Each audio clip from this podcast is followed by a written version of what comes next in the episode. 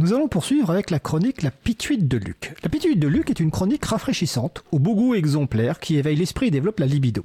Il a été prouvé scientifiquement qu'écouter la pituite augmente le pouvoir de séduction, augmente le succès dans les affaires ou aux examens, et décuple le sexe à pile. Retour de l'être aimé, il reviendra manger dans votre main comme un petit chien. La chronique du jour est intitulée La vue claire et porte sur la reconnaissance faciale. En ces temps troublés, la lucidité et la clairvoyance sont des choses précieuses. En la matière, nous autres libristes pouvons nous vanter d'avoir vu venir quelques coups pourris. Je me souviens de ces gens qui nous traitaient de parano quand on avait pesté en apprenant à quel point les militaires utilisaient Microsoft pour jouer avec leurs trucs stratégiques. Quelques semaines plus tard, Edward Snowden révélait l'ampleur de la surveillance de la NSA. Je me souviens aussi de cette fois où nos mirages étaient indisponibles à cause d'un bug Windows. Depuis tout ce temps, l'armée a renouvelé son business avec Microsoft avec un aveuglement constant. Je crois qu'il est grand temps de réviser le statut handicapé de la Grande Muette. Je dis que je me souviens parce que c'était il y a longtemps et que je n'ai pas retrouvé d'article sur le sujet. Peut-être que ma mémoire force le trait, peut-être que je confonds. En fait, rien n'est clair. Quand je dois parler des méfaits des GAFAM à mes contemporains, j'ai du mal à résumer les choses avec une position claire et tranchée. Oui, Amazon abuse de sa position pour tirer profit de ses vendeurs tiers, mais n'a pas encore été condamné. Ou juste un peu. Et pas chez nous. Oui, Francesca Hogan a fait fuiter des infos qui prouvent que Facebook connaissait les effets néfastes. Oui, les réseaux sociaux sont globalement de droite, mais la société est-elle si fragile? Et peut-on faire sans ces acteurs incontournables et parfois utiles? Oui, Cambridge Analytica a fait basculer le résultat d'élections, mais c'est surtout ce que prétend leur propre pub, et il y a des études qui minimisent leur influence. Mais il y a pire. La clairvoyance et la lucidité, c'est exactement ce que revendiquent les complotistes, qui ignorent les nombreux dangers imminents qui nous guettent, pour échafauder des scénarios dignes de méchants de James Bond. Cet été à la plage, je pense que nous allons être victimes d'attaques de requins avec des lasers fixés sur leur tête. Mais bien entendu, ils étoufferont l'affaire car oui, la presse est massivement possédée par une poignée de milliardaires. Enfin bref, c'est sans fin.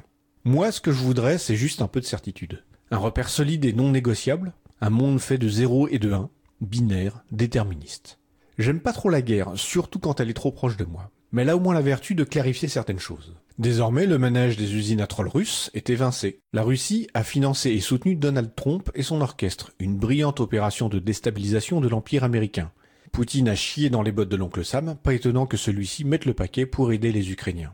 Que de chemin parcouru depuis le prêt accordé à la Russie par Clinton pour mener la première guerre de Tchétchénie. Et dans cette guerre, il y a une entreprise dont le nom est en soi une promesse, Clearview. Les Ukrainiens utilisent les services de cette boîte américaine de reconnaissance faciale pour identifier les prisonniers et cadavres ennemis et prévenir amicalement les familles du statut de la chair de leur chair.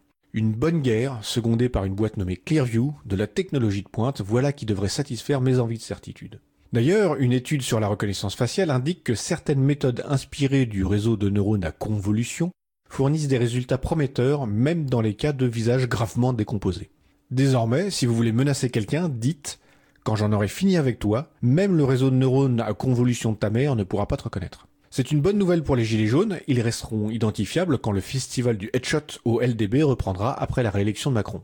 Pourtant, d'autres sources affirment que la reconnaissance faciale ne marche bien qu'avec des photos de haute qualité et sur des hommes blancs et plutôt âgés. Mais en Belgique, deux flics amateurs de blagues ont illégalement utilisé les services de Clearview dans 78 affaires pour un résultat nul. Donc, retour à la caisse départ du doute, Clearview n'a l'air de fonctionner que sur les hommes blancs plutôt âgés et non belges, ça limite vachement le périmètre d'utilisation. Ou alors le problème est ailleurs, hein qu'est-ce que j'en sais? Je crois que la reconnaissance faciale, c'est surtout commercialement que ça ne marche pas. IBM, Microsoft et Amazon ont abandonné la vente de ces technos aux polices, il y a deux ans. Chez nous, ça a été écarté pour la sécurité des JO à Paris, faute d'expérimentation menée en temps et en heure. Même Facebook n'en veut plus dans Meta. Et si même Facebook écarte ce truc, c'est que le premier risque de cette technologie n'est pas qu'elle fait reculer la vie privée du cheptel, mais qu'elle fait reculer le profit. Ça, j'en suis certain.